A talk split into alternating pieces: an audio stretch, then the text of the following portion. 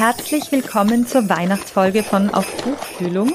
Wir haben uns heuer für unsere Sonderfolge zu Weihnachten wieder was Besonderes für euch überlegt. Eigentlich ist es die Überlegung vom letzten Jahr, die wir heuer wieder aufgreifen. Wir haben nämlich 2020 schon eine Weihnachtsfolge gemacht und in der haben wir die unsere Gäste noch einmal zu Wort kommen lassen. Und wir haben das vergangene Jahr Revue passieren lassen. Das machen wir heuer wieder. Wir werden äh, Empfehlungen unserer Gäste euch einspielen, also Bücher, die man seinen Freunden, engsten Bekannten, Liebsten äh, unter den Weihnachtsbaum legen kann. Die ersten beiden äh, Podcast-Folgen in diesem Jahr äh, waren mit Mareike Fallwickel und mit Gertraud Klemm. Wir haben aber diese Folgen schon im Vorjahr aufgenommen, also 2020, und deswegen Ihre Buchempfehlungen auch als Vorausblick schon in die letztjährige Weihnachtsfolge aufgenommen. Wer also die Buchempfehlungen von Mareike Fallwickel und Gertraud Klemm nachhören will, der kann das sehr gerne tun in der letztjährigen Weihnachtsfolge. Im Februar diesen Jahres haben wir dann ein neues Format ausprobiert und zwar haben wir uns mit der ersten Revisiting-Folge einen Autor näher angesehen und zwar haben wir Thomas Bernhard äh, besprochen. Wir haben sein Leben und sein Werk uns angeschaut und haben auch mit Manfred Mittermeier, einem Experten der Bernhard-Forschung, gesprochen. Und unsere erste Folge, bei der wir auch eine Empfehlung für euch aufgenommen haben, ist die Folge vom Februar. Die Folge vom Februar war dann quasi ein gemeinsames äh, Geburtstagsgeschenk von mir und dir an dich, weil es äh, am 23, äh, weil die Folge am 23. Februar online gegangen ist an deinem Geburtstag und äh, sie hat den sehr kreativen Titel auf Buchfrühling getragen. Stimmt, wir haben uns angeschaut, die Verlagsvorschauen für den Frühling 2021 haben gesprochen mit Jessica Beer vom Residenzverlag, mit Anna Jung von Jung und Jung und mit Jörg Sundermeier und Christine Listau vom Verbrecherverlag. Und das Spannende daran war eigentlich die Verlagsrückschau oder die Rückschau in den Literaturbetrieb, den wir mit Veronika Schuchter aufgenommen haben. Also Veronika arbeitet im Innsbrucker Zeitungsarchiv, ist Literaturwissenschaftlerin und Forscherin und sie hat sich mit uns angesehen, was eigentlich so die Skandale und die Besonderheiten des Liter Literaturbetriebs 2020 waren. Ich habe heute zwei Buchempfehlungen mitgebracht, beziehungsweise zwei Autorinnen eigentlich, die ich äh, empfehlen möchte. Die erste kennt man heute fast nur noch wegen ihres Erfolgromans Menschen im Hotel, gibt auch eine berühmte Verfilmung. Ich möchte heute aber zwei äh, andere Texte von ihr vorstellen, und zwar von der grandiosen Vicky Baum. Ähm, und zwar erstens Vicky Baums Feuilletons, größtenteils aus den 1920er und 30er Jahren erschienen in der Edition Atelier schon vor ein paar Jahren, also ist keine ganz aktuelle äh, Neuerscheinung. Der Titel Macaroni in der Dämmerung äh, so, ist so originell wie die Texte selbst. Vicky Baum nimmt sich kein Blatt vor den Mund. Von Spitzenunterwäsche bis zur Hochkultur bis zum Ballett wird alles äußerst amüsant kommentiert. Genauso lesenswert ist ihre Autobiografie, die den Titel trägt. Ähm, es war alles ganz anders. Sie erzählt darin von ihrer Kindheit in Wien bis zur Zeit in Berlin, dann in den goldenen 20er Jahren und dann äh, von ihrer Flucht äh, nach Hollywood, wo sie tatsächlich äh, auch sehr erfolgreich war. Die zweite Empfehlung, die ich mitgebracht habe, wenn auf einem Buch Drama, Liebe, Wahnsinn am Buchrücken draufsteht, dann sollte man normalerweise wahrscheinlich die Finger davon lassen. Wenn vorne drauf aber Felicitas Hoppe steht, dann sollte man auf jeden Fall zugreifen. Das trifft im Übrigen auf jedes Buch zu, wo äh, Felicitas Hoppe draufsteht. Äh, das aktuelle Titel Die Nibelungen, ein deutscher Stummfilm, erzählt die Nibelungensage neu. Und ebenso wie man das von Hoppe kennt, skeptisch, verspielt, jede Ordnung hinterfragend, auch die der Sprache. Und ähm, ja, zu Weihnachten würde von Hoppe äh, übrigens mein Lieblingsroman passen, nämlich Paradiese Übersee. Der spielt zu Weihnachten, um allerdings Enttäuschungen vorzubeugen, nicht so wie man sich das äh, vorstellt von einem Weihnachtsroman. Hoppe liebt es nämlich, Erwartungen zu unterlaufen und das macht sie auch bei den Nibelungen. In diesem Sinn, frohe Weihnachten. Im März haben wir ein längeres Gespräch geführt mit Kaschka Brilla. Das hat virtuell stattgefunden, weil sie zum damaligen Zeitpunkt in Leipzig äh, gewesen ist. Wir haben äh, mit Kaschka vor allem über ihren Roman Roter Affe gesprochen, aber auch über die Schreibworkshops für Gefängnisinsassen und für Frauen mit Migrationshintergrund. Wir haben über die Bedeutung des Kollektivs gesprochen, über das Zusammenleben mit Tieren, ein wenig auch über Corona und eben über vieles, vieles andere mehr. Ich möchte an der Stelle noch ganz kurz darauf hinweisen, dass im Frühling, äh, also im kommenden Frühling 2022, ihr neuer Roman Die Eistaucher wieder im Residenzverlag erscheinen wird. Wir hören jetzt Ihre Buchempfehlungen. Die Weihnachtsbücher. Okay, ich habe so einen schönen Stapel. Ihr habt ja eigentlich gesagt zwei bis drei, aber ich konnte nicht. Dann habe ich doch äh, sechs, äh, weil ich mir dachte, es also irgendwie da da konnte ich nicht mehr runtergehen von denen. Ich wollte gern anfangen mit äh, James Baldwin.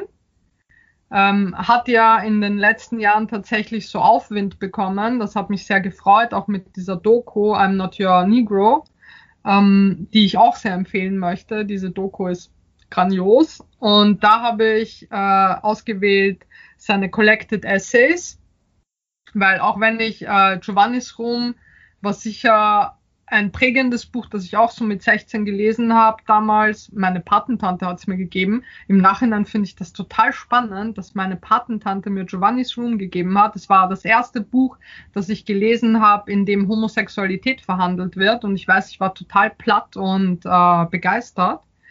Aber trotzdem habe ich mich für die Essays entschieden, weil ich die ganz wichtig finde und auch immer wieder reinlese. Dann habe ich als zweites Buch aus der Rubrik Drama natürlich Sarah Kane, die äh, Complete Place, eine, ähm, eine tolle Dramatikerin, die leider sich viel zu früh auch äh, für den Freitod entschieden hat. Ich glaube, sie war so knapp 30 und es gibt eben nur diese äh, sechs Stücke von ihr, aber diese sechs Stücke sind für mich wirklich die Basis von dramatischen Schreiben, also in der Jetztzeit, wie man Sachen verhandeln kann, wie man Krieg verhandeln kann, wie man ähm, den Holocaust verhandeln kann, wie man psychische Erkrankungen verhandeln kann. Also ich, ja, finde sie ganz großartig. Sarah Kane. Dann natürlich, weil wir ja auch im ähm, Black History Month sind und weil das sowieso eine Autorin ist, die ich finde nicht oft genug erwähnt werden kann, Audre Lorde. Einerseits ähm, finde ich das, wofür sie sicher am meisten Aufmerksamkeit bekommen hat, ist wahrscheinlich ihre Lyrik. Ähm, das, und die hat auch bei mir sehr viel Aufmerksamkeit bekommen. Ich habe mich aber hier entschieden für ihre Krebstagebücher weil ich vor ein paar Jahren mich damit äh, im Rahmen eines Essays, an dem ich gearbeitet habe, auch für die PS, nämlich ähm, Alter, das andere Erleben von Dauer. Und da habe ich mich entlang gearbeitet an entlang ihrer Krebstagebücher, die die auch zeigen, finde ich, was ähm, wie literarisch hochwertig eben biografisches Schreiben äh, auch ist ja, Audre Lorde. Kann man nicht oft genug anpreisen. Dann eben Aglaya Veterani, leider auch tot, äh, leider auch den Freitod gewählt. Ähm, also alles von ihr ist großartig. Ich finde auch den Roman großartig. Ähm, die Gedichte, die haben mich einfach weggeflasht. Das ist noch gar nicht so lange her. Als ich eben mit Jael so eine Schreibzeit hatte in Weiz, habe ich die auf so einem Literaturfestival ganz zufällig, ist mir die ins Auge gesprungen und ich habe mich sofort äh, total verliebt in diese Gedichte. Das, was ich hier zeige, ist von Aglaya Veterani Wörter statt Möbel. Großartiger Lyrikband. Großartig. Dann eine Autorin, die mich schon richtig lange begleitet, nämlich ähm, seit äh, Anfang 20 und äh, vor ein paar Jahren hat sie mich wieder geflasht, als sie den zweiten Teil ihres autobiografischen Romans, also mit dem ersten hat sie ja quasi ihre Autorinnenkarriere gestartet, äh, Janet Winterson mit ähm, Oranges are not the only fruit. Und vor ein paar Jahren ist dazugekommen äh, Why be happy when you could be normal. Großartig, aber mein absolutes nicht zu toppendes Lieblingsbuch von ihr. Ähm, einer der besten Romane finde ich noch immer, sowohl von den Themen als auch von der Form, als auch von allem, was sie sich dazu überlegt hat, ist äh, auf Englisch Passion, auf Deutsch wurde es mit Verlangen übersetzt. Großartiges Buch. Und auch sonst von Janet Winterson, also ganz viele Bücher, lebt auch noch, muss man dazu sagen. Äh, ganz viele Bücher, die ich toll finde. Ganz tolle Autorin. Und dann zu guter Letzt etwas, das mir das DLL quasi mitgegeben hat und das mich seither begleitet. Susan Sonntag, Kunst und Antikunst. Ein Essayband, den ich einfach immer wieder verwende und wo ich immer wieder nachschlage und den ich unglaublich klug und interessant finde und den ich gerne empfehlen möchte. Und sie sowieso. Unser nächster Gast im März war Mascha Dabic und sie hat mit uns einen neuen Schwerpunkt in unserem Podcast-Jahr eingeleitet und zwar unseren Sprachenschwerpunkt. Das Gespräch mit ihr war vor allem äh, dem Dolmetschen und Übersetzen gewidmet. Ähm, Mascha ist aber nicht nur Dolmetscherin und Übersetzerin, sondern auch Autorin. Sie hat Translationswissenschaften und Politikwissenschaften studiert und ist als Literaturübersetzerin tätig, und zwar für Babi Markovic, ebenso wie Goran Fercic, Emir Kosturica und Damir Ovcina. 2017 ist auch Maschas Roman Reibungsverluste im Verlag Edition Atelier erschienen und es schildert quasi das Leben einer Dolmetscherin, die äh, die Erfahrungen ihres Arbeitsbereiches wiedergibt. Und der besondere Arbeitsbereich ist es, dass sie Flucht- und Folteropfer mit Übersetzungen unterstützt. Sie hat uns ebenfalls sehr, sehr spannende Weihnachtsempfehlungen mitgegeben also ich meine, ist es blöd, wenn ich eine Übersetzung von mir einfach empfehle, weil eben dieses zwei Jahre Nacht, ich habe das zwar übersetzt, durchs Übersetzen habe ich es erst gelesen. Ich hätte dieses Buch ja gemieden, wenn wie der Teufel mhm. das Weihwasser, wenn ich es nicht übersetzt hätte. Mhm. Ähm, aber dadurch, dass ich es übersetzen musste, ich muss sagen, das ist so ein, mhm. ein innovativer, ungewöhnlicher Stil, über Krieg zu schreiben. Also total einzigartig. Also ich habe mhm. viel gelesen, aber Mhm. Der ist super. Und dann andere, kann ich vielleicht noch eins? Was ich jetzt sicher. vor kurzem gelesen habe, ich habe es jetzt im Original gelesen, aber es ist sicher auch super übersetzt ins Deutsche. Äh, Vater von Miljenko Jergovic. Das ist so, also ich glaube, übersetzt ist es wahrscheinlich von Brigitte Döbert. Ich glaube, sie ist eine Übersetzerin. Okay. Ähm, das ist, also über Miljenko Jergovic mag ich total gern. Also so überhaupt aber das ist, finde ich, ein, ein außergewöhnlich gutes Buch. Es ist einfach ganz, ganz ein ehrliches Buch über, also ehrlich ist jetzt auch blöd, aber so ganz ein offenes, mitteilsames Buch über seinen Vater. Und eben mhm. anhand von dem erzählt er ganz schnörkellos ähm, ebenso von, von der Zeit vor dem Krieg in Sarajevo dann auch ein bisschen vom Krieg, aber es ist irgendwie gar nicht so, es ist wirklich so ein Familienroman und so, so eine eben moderne jugoslawische, eben geschiedene Familie, also die Eltern sind geschieden, was damals fast schon ein, ein, ein Anlass für Stolz war, also weil, weil das sozusagen unbürgerlich war, also es war irgendwie, äh, und das fängt da total schön ein, wie da irgendwie Tradition und, und jugoslawischer Ethos so irgendwie mhm. miteinander verflochten sind und sich auch zum Teil widersprechen aber irgendwie beide da sind. Und dann Superheldinnen muss ich auch immer, kann ich nur empfehlen. Superheldinnen finde ich total lustig. Die zweite Folge in unserem Frühlingsschwerpunkt zur Sprache haben wir mit Omar Kir Alanam in Graz aufgenommen.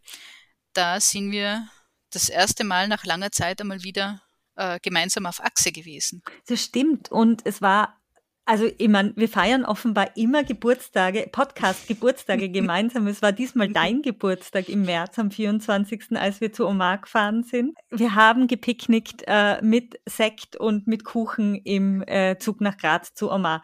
Das Gespräch war auch ganz, ganz großartig mit Omar, also ungefähr genauso unterhaltsam wie unsere Zugfahrt hin. Omar hat uns äh, in, in dem Gespräch sehr viele interessante Einblicke gegeben in seinen Schreibprozess zum Beispiel, also wie es für ihn ist, weil er ja als erste Sprache Arabisch äh, spricht, wie es mhm. für ihn ist, jetzt auf Deutsch äh, zu schreiben, auch über den Spracherwerb, über die Bedeutung von Literatur für ihn ganz persönlich, aber auch äh, eben für sein Schreiben. Er hat uns auch erzählt von seinem Weg nach Österreich und seinem Leben jetzt eben hier in Österreich.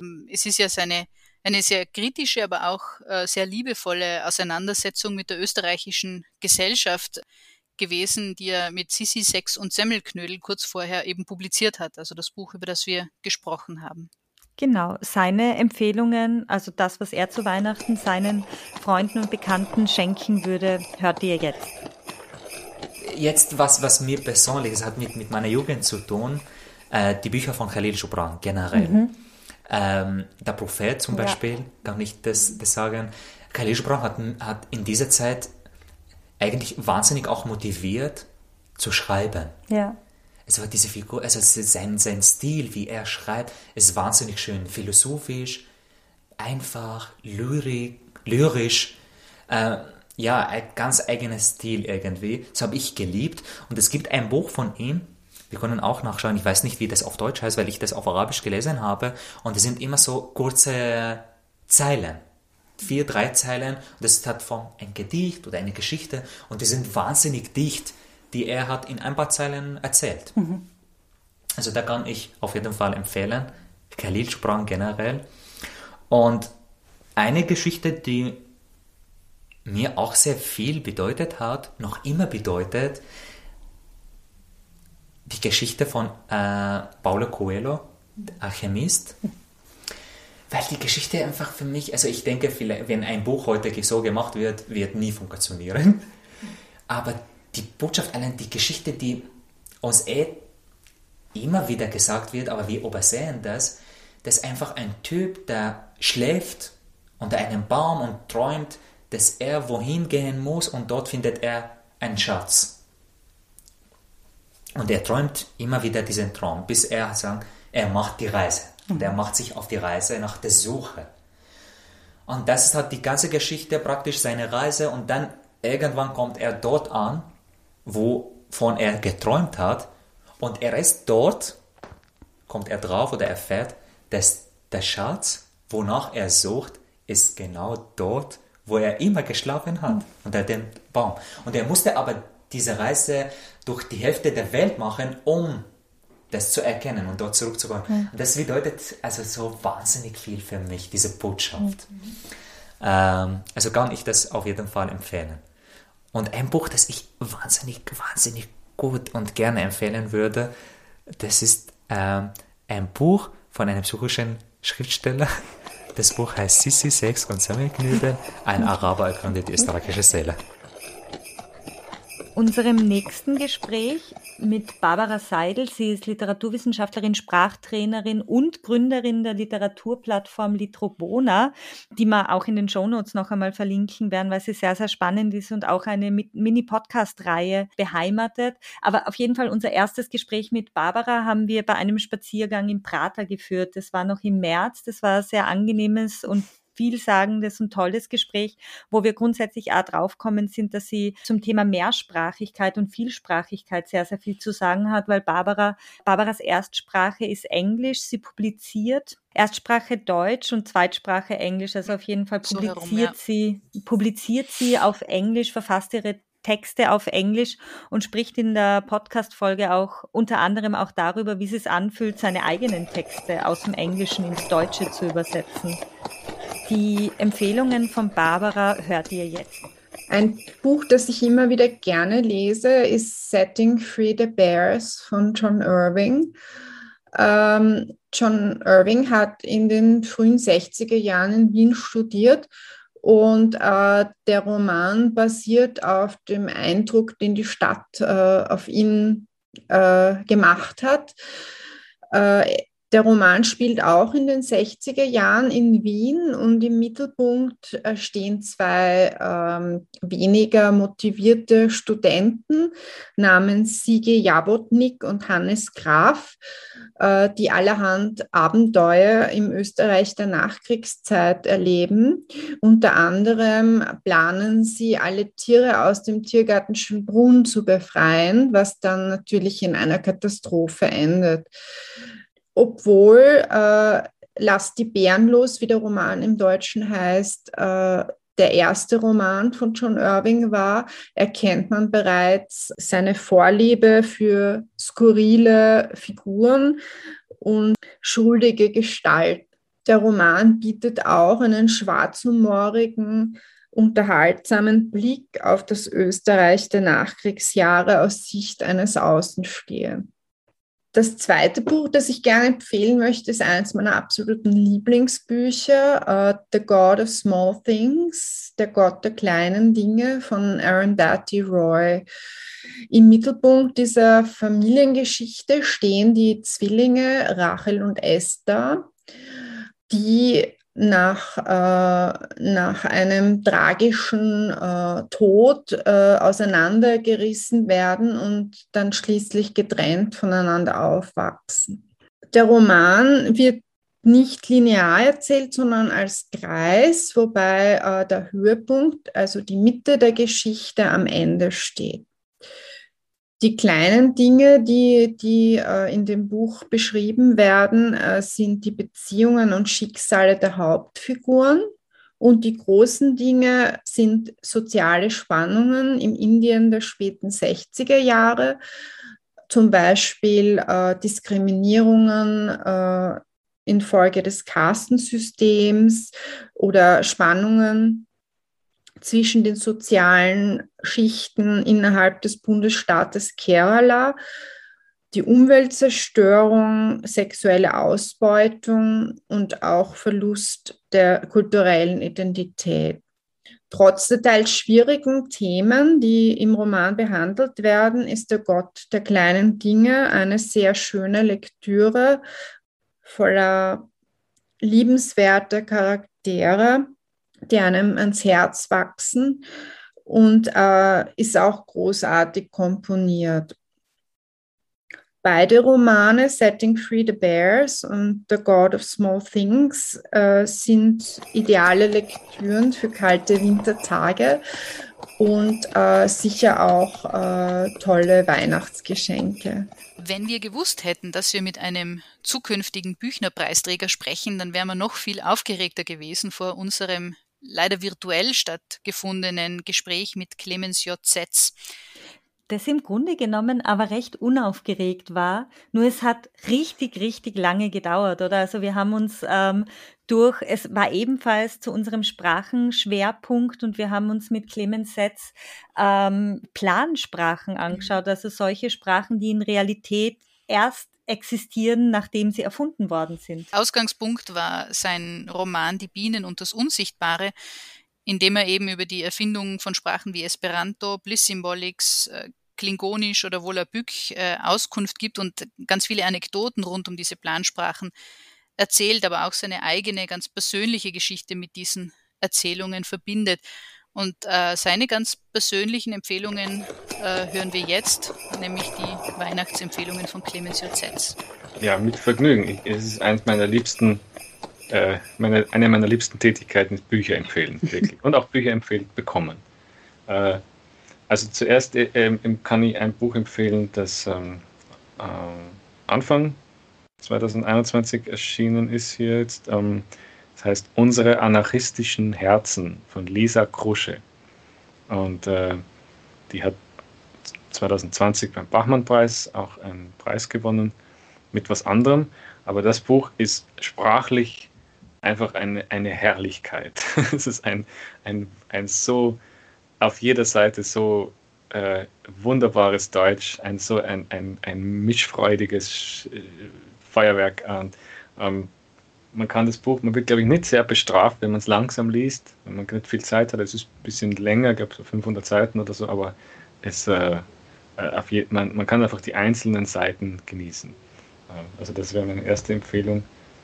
Ähm, eine andere Empfehlung ist äh, ein, eine Wiederentdeckung für, oder eine Entdeckung für mich äh, von einem inzwischen schon verstorbenen Autor, Hervé Guibert, G-U-I-B-E-R-T. Und er hat ähm, einige Bücher. Ähm, äh, er hatte das Pech, er hat sich mit AIDS infiziert und er ist sehr schnell daran gestorben auch, hat aber den Mut besessen, in, in, rasender Geschwindigkeit viele Bücher zu schreiben, die alle erstaunlich gut waren für die Schnelligkeit, in der sie entstanden sind. Ähm, das Beste oder ein das berühmtere von ihm ist, also das heißt, dem Freund, der mir das Leben nicht gerettet hat. À l'ami qui m'a pas sauvé la vie.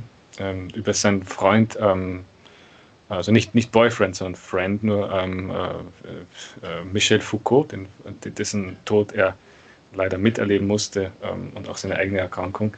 Dann gibt es ein Buch, wunderbar zartes, feines Buch von ihm, Meine Eltern, Mes Parents, ähm, im Diaphanes Verlag. Ähm, und auch ein wunderbares Buch, Verrückt nach Vincent, Fou de Vincent. Äh, einfach ein Buch, wo er schreibt. Äh, und er hat so ein, einen Tweet-artigen Stil. Das sind so kurze Bild, Bilder, immer nur so äh, drei Zeilen und ein bisschen länger, mal eine einseitige Szene. Und es sind immer so, so äh, perfekte kleine Prosagedichte, jeder einzelne Absatz. Und ähm, also eine, eine, wunderbare Entdeckung. Ich bin ganz besoffen von ihm und ähm, äh, ja, es, es, sein Leben war das ganz kurz leider nur, ist mit 36, glaube ich, schon gestorben, aber ähm, ein riesiges Werk dahinter lassen und also ich würde, den kann ich wirklich sehr empfehlen. Es gibt die Bücher noch. Ähm, und noch ein, ein, Buch möchte ich empfehlen, äh, auch so ein, wo man sich auswählen kann, welches besser klingt, von dem isländischen Dichter Haldor Laxness, L-A-X-N-E-S-S, Laxness. Ähm, da gibt es eines, das heißt Am Gletscher. Das finde ich sein, sein schönstes. Ein anderes heißt, äh, ah, glaube ich, Unabhängige Menschen. Und eines heißt Weltlicht über einen, über einen Dichter, der die immer die, die Herrlichkeit der Welt wahrnimmt und so das, das Wunder der Schöpfung, aber er ist ein schlechter Dichter. Und sind wir das nicht alle irgendwie, denke ich manchmal. Und das, das Buch ist auch eins meiner Lieblingsbücher, Weltlicht.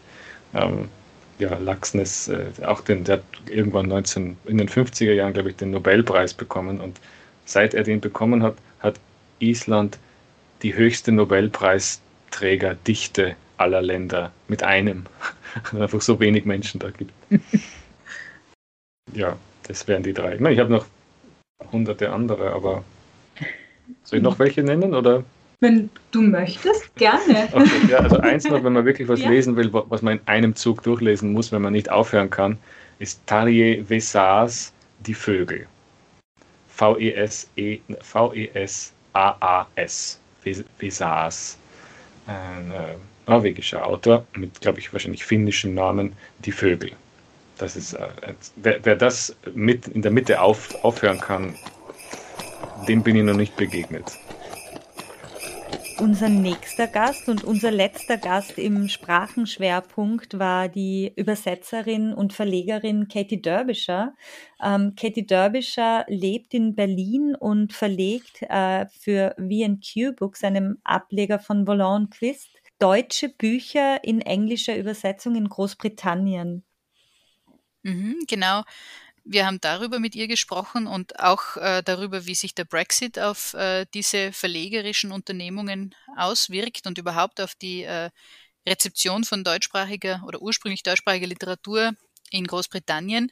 Wir haben aber auch über die Geschlechterverhältnisse im Literaturbetrieb gesprochen, ganz speziell im Bereich der Übersetzungen.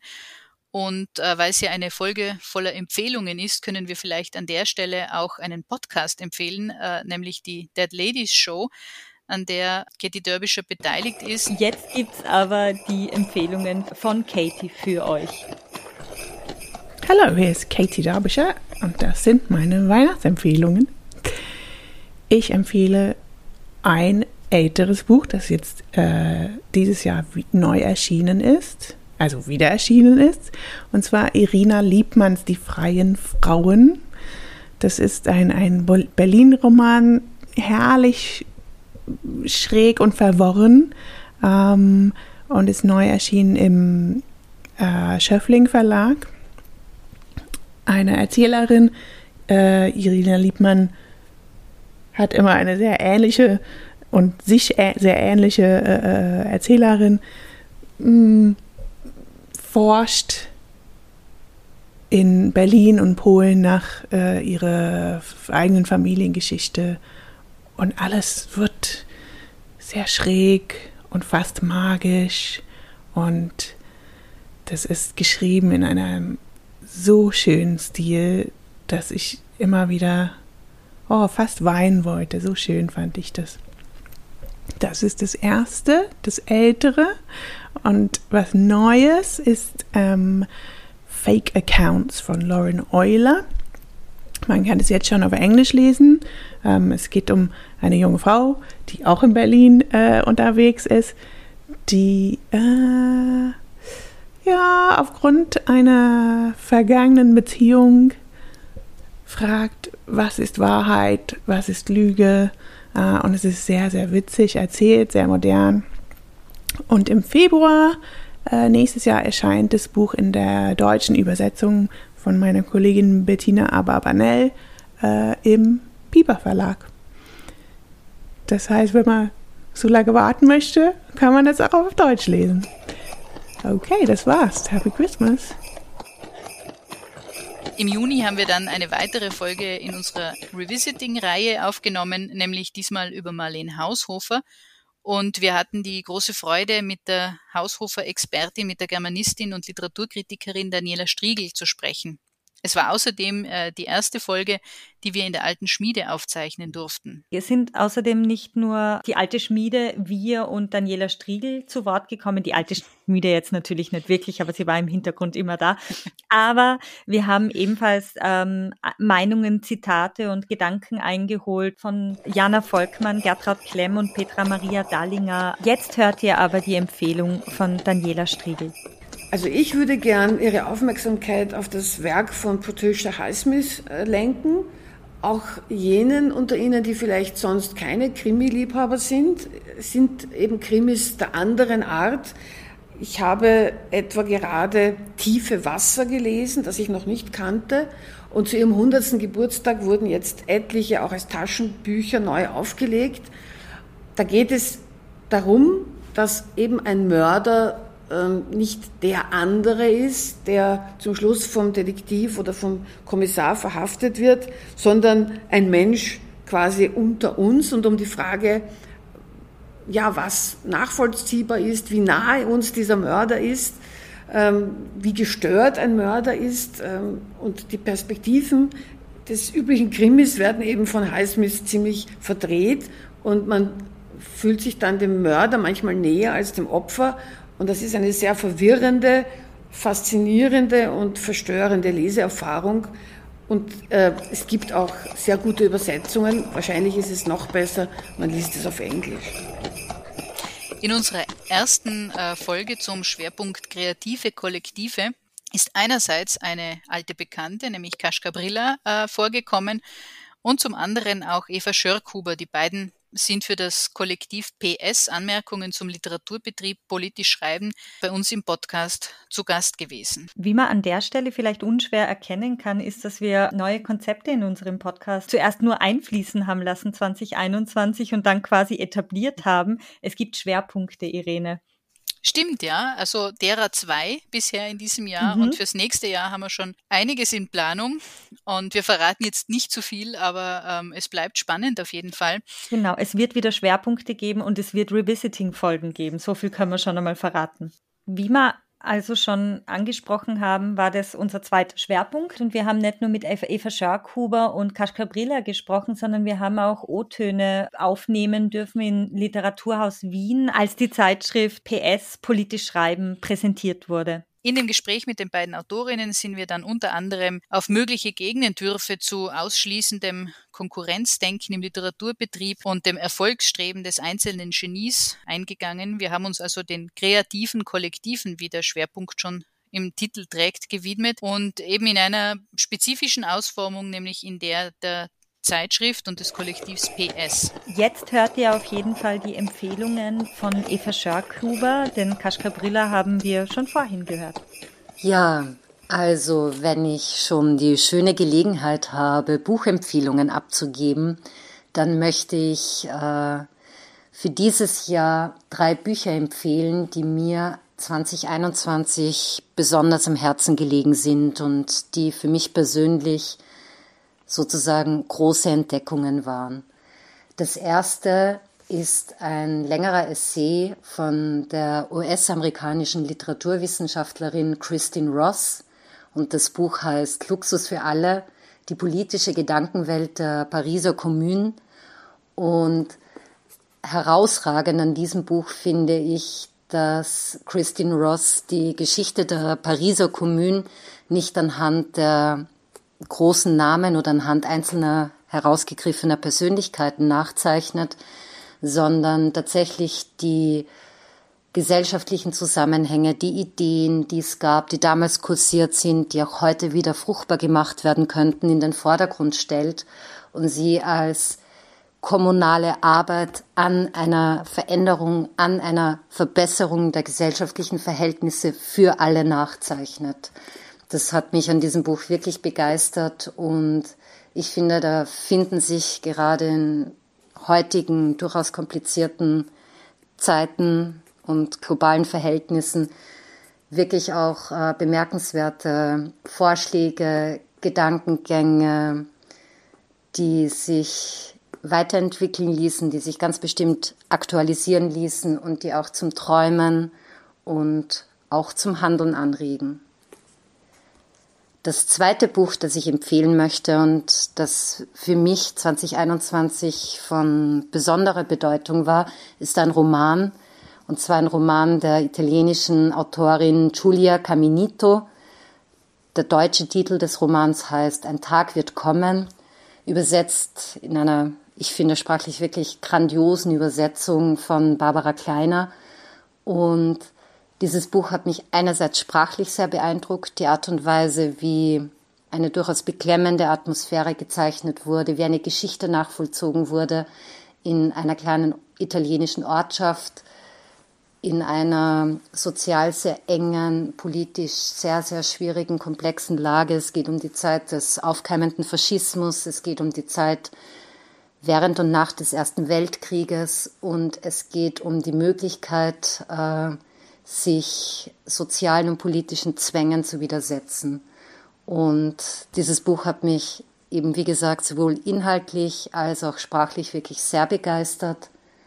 Und das dritte Buch, das ich empfehlen möchte, ist ein umfangreicher Essay der russischen Lyrikerin Maria Stepanova, und der Essay heißt Nach dem Gedächtnis. Es ist ein äh, durchaus umfangreiches Buch und in jeglicher Hinsicht spannend und lesenswert, meiner Meinung nach. Und es geht im Großen und Ganzen gesprochen, geht es darum, wie sich äh, Lebensgeschichten von Menschen, die historisch jetzt nicht im Vordergrund standen, nachvollziehen lassen. Also die große Frage danach, wie Erinnerung funktioniert, wie Materialien, die jetzt nicht in großen Museen und so weiter und sozusagen schon einem institutionalisierten Gedächtnis einverleibt wurden, wie diese Materialien gelesen und aufbereitet werden können.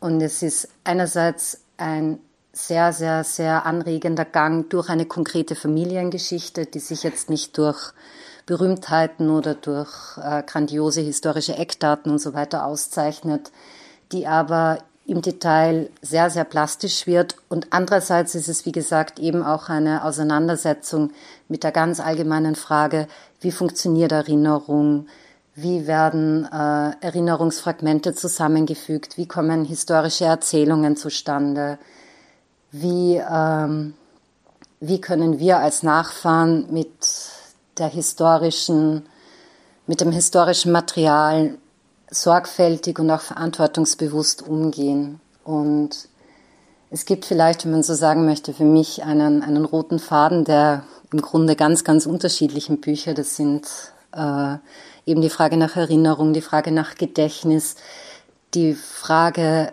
danach, auf welche Arten und Weisen Geschichte und Erinnerungen erzählt werden können. Und ich finde, alle drei Bücher bieten da auf je ganz unterschiedliche Arten und Weisen sehr, sehr ansprechende Ansatz- und Anknüpfungspunkte. Das fasziniert mich sowohl als Leserin als auch als Autorin.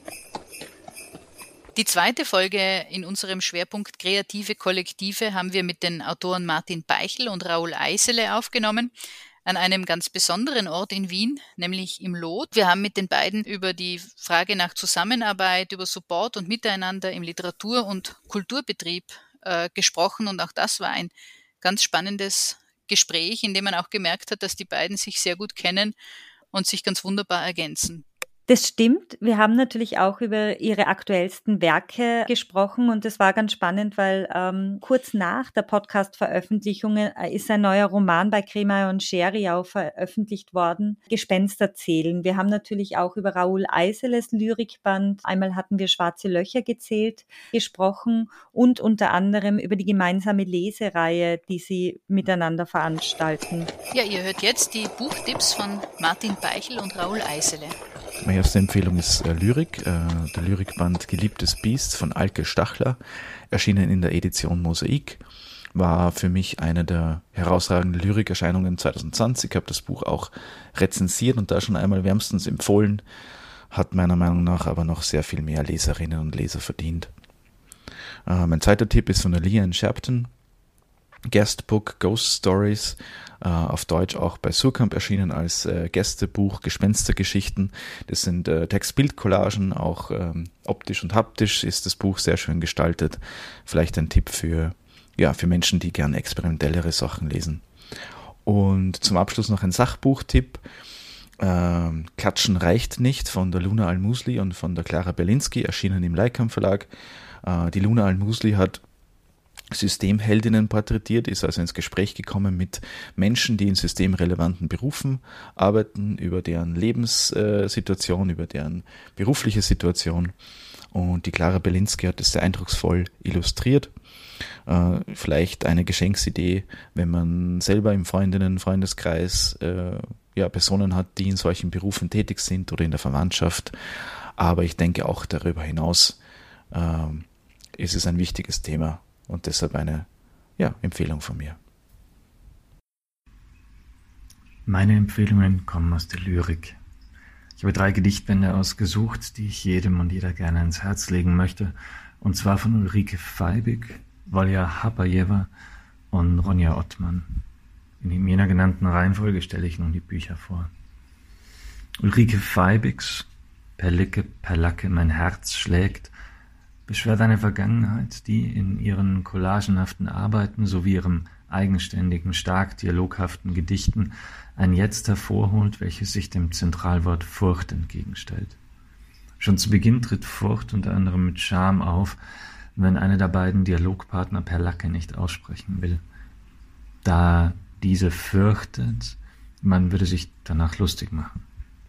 Was hierbei fast kindlich wirkt, zeigt auch, wie zentral das Erwachsensein in jedem Text steckt und mitten unter ihnen somit auch der Verlust vieler Schönheiten, der Fantasie, der Musik und der Einfachheit vieler Dinge. Nimmt man zum Beispiel als Gegenpart das schälende Zwiebelmädchen her oder Dracula der Tränenwein, das etwas sehr Märchenhaftes, etwas sehr Fantastisches. Mit ihrer sehr musikalischen Sprache versucht Feibig nicht nur fantastische Bilder zu evozieren, sondern ganze Welten real werden zu lassen und diese der Leserschaft mitzugeben und zu sagen, keine Angst, es gibt eine Schönheit, wir müssen sie nur in dieser Welt erkennen. Volja Hapajewas Mutantengarten stellt sich ebenso der Vergangenheit, dem Hier und Jetzt und der politischen Situation unter anderem in Weißrussland. Die belarussische Autorin erschafft mit ihren Gedichten ein Nachspuren und Erspüren der Welt um sie herum und sucht, in der Hoffnung zu sehen, was zwischen den Steinen vergraben liegt. Denn es gibt Gesetze in dieser Welt und Gesetzmäßigkeiten, die dir dein Gott nicht erlaubt, die gerade in einem Regime wie unter Lukaschenko umso deutlicher werden und Grenzen aufzeigen, die für ein europäisches Land wenig vorstellbar sind. Denn der Morgen beginnt mit der Übersetzung von Namen, die hier von Polizei, Verwandten, verschiedenen Diensten gesucht werden. Man ist fremd geworden in dieser Welt, hat gelernt, Gast zu sein, damit man, wenn man nicht mehr willkommen ist, endlich den eigenen Tod sterben darf. Ein ebenso politisches Thema greift Ronja Ottmann in ihrem Gedichtband Die Verbrechen auf. Schon in ihrem Roman Sommer spielt die kurdische Vergangenheit des Vaters, sie selbst wuchs in München auf, eine große Rolle, die von Zerstörung, Genoziden und Tod berichten. Doch womit anfangen, wenn einem nichts mehr bleibt? Wenn es so weit gekommen war, dass man selbst den Mond abgelaufen hat, wie ein Alphabet, wie Ottmann schreibt. Sich also dieses Vorsagen wie ein Mantra, diese Flucht, die erzählt wird, die immer wieder vorgelebt werden muss, um die Vergangenheit nicht zu vergessen, um die Gegenwart zu rekapitulieren und eine Zukunft zu ersehnen, die die erhoffte Veränderung und Verbesserung der Menschen und deren Gegebenheiten, in die sie leben, in denen sie leben, bringt. Doch Änderung hat auch immer damit zu tun, Vergessenes wieder lebhaft zu machen, zu vergegenwärtigen, wenn sie sagt, man muss die Steine rückwärts lesen, um vorwärts zu kommen, um das hoffentliche Ziel irgendwann zu erreichen und betreten zu dürfen. Alle drei Bände beschäftigen sich auf poetische Weise mit einem Beschwören, einem Aufzeigen von Erinnerungen, von Vergangenheit, aber ebenso auch von einer Zukunft, die eine Notwendigkeit darstellt, die erreicht werden muss. Und daher finde ich diese drei Bücher von einer sehr großen Leichtigkeit getragen bis hin zu einer Schwere, die wirklich, wirklich unglaublich beeindrucken. Und ich hoffe, dass Sie diese Aufmerksamkeit bekommen, die sie benötigen, denn alle drei spielen ja mit sehr, sehr wichtigen Themen, die hoffentlich auch einen kleinen Anstoß zur Veränderung geben können.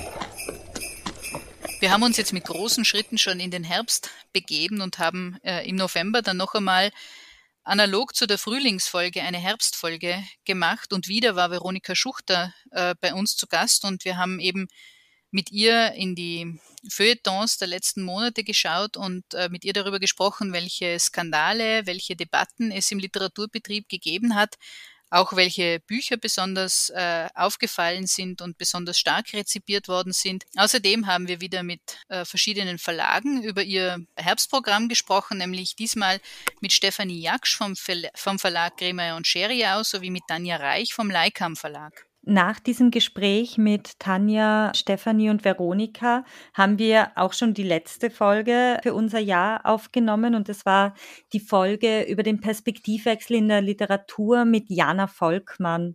Äh, es war das letzte Live-Gespräch, das wir noch aufnehmen konnten. Das stimmt nicht ganz. Wir haben danach noch ein Live-Gespräch aufgenommen, aber das wird erst im. Jänner veröffentlicht, also äh, bleibt gespannt. Es gibt da nur eines, das unter Live-Bedingungen äh, aufgenommen worden ist. Es wird dann wieder Jana, viele geben, Vicky. Es wird dann wieder viele geben. Stimmt.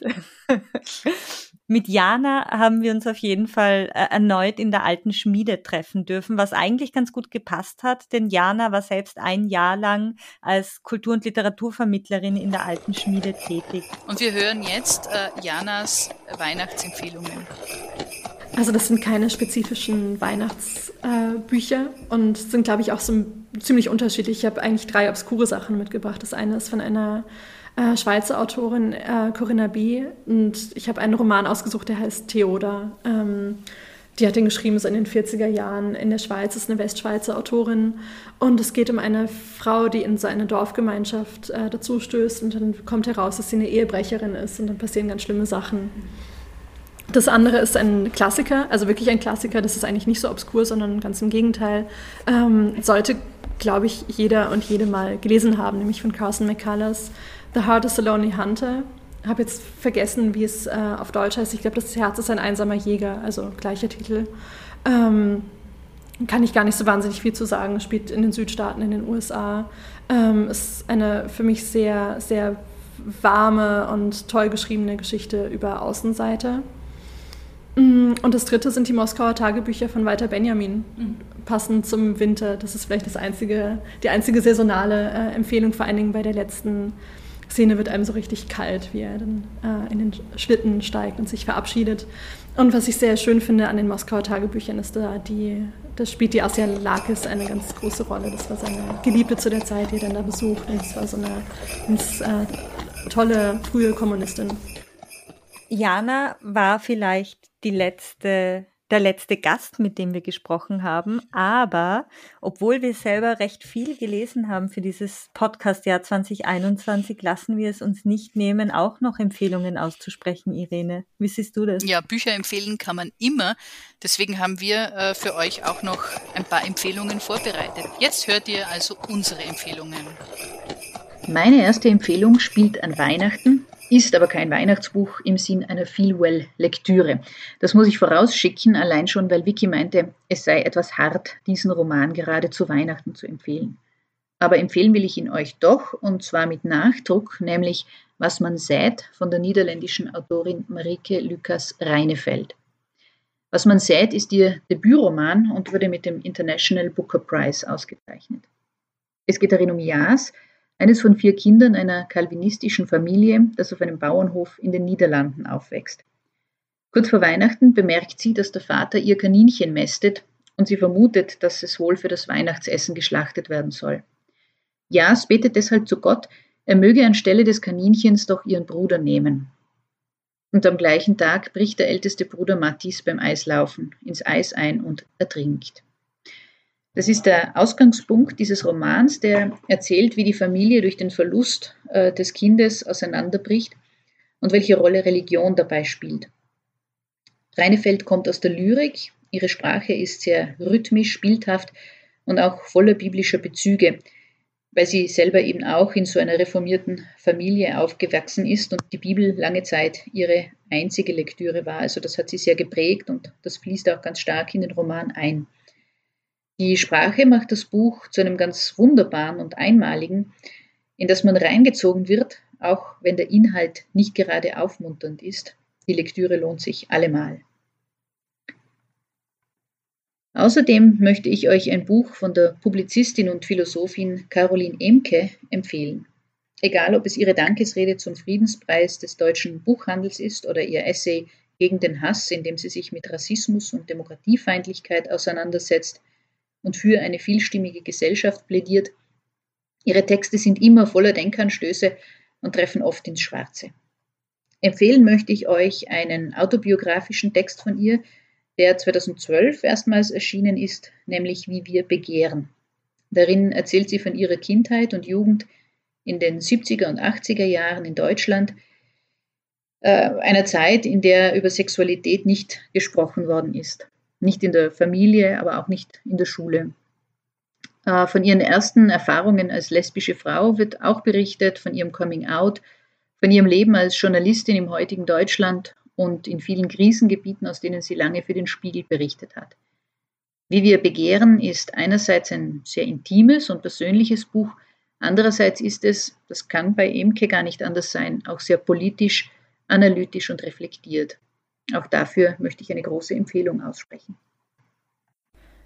Meine erste Empfehlung zu Weihnachten ist Hanya Yanagiharas Roman People in the Trees, das Volk der Bäume, in dem ein junger Arzt, Norton Perina, mit einer für die Menschheit unfassbaren Entdeckung von der mikronesischen Insel Ibu Ibu zurückkehrt.